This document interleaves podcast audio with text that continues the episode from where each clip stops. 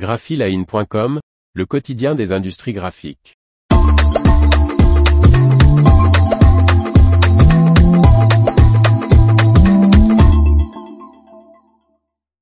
Un nouvel élan pour l'imprimerie Proetra.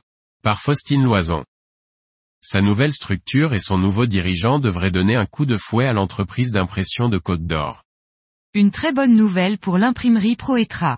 L'entreprise dijonnaise de trois salariés a un nouveau propriétaire.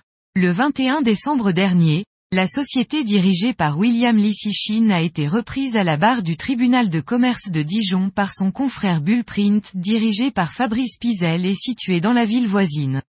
Et chose peu courante, c'est le repreneur qui a déménagé ses machines et ses deux salariés pour s'installer dans l'entreprise acquise. Bullprint est en fait une plus petite structure que Proetra, nous explique Fabrice Pizel. Ensemble, elles représentent près d'un million d'euros 550 000 euros de Bullprint et 400 000 de Proetra.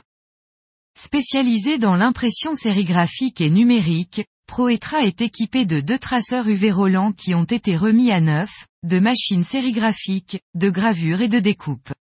Bullprint a ajouté sa presse numérique A3+, et son matériel de façonnage. Bullprint travaille plutôt pour le tertiaire avec des travaux de labeur et de conception graphique, plaquettes, flyers. Et Proetra a une clientèle principalement industrielle avec des étiquettes gravées et imprimées en sérigraphie et réalise également beaucoup de flocage de véhicules et de bâches, précise le nouveau dirigeant. Grâce à cette croissance externe, Bullprint internalise une partie de sa production. Le nouveau dirigeant compte redonner de l'élan à Proetra, grâce à sa clientèle et à une communication renforcée. Les deux entités gardent leur nom.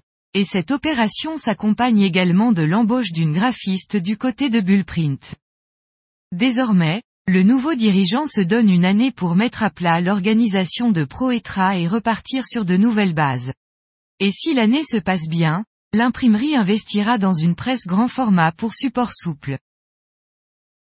L'information vous a plu? N'oubliez pas de laisser 5 étoiles sur votre logiciel de podcast.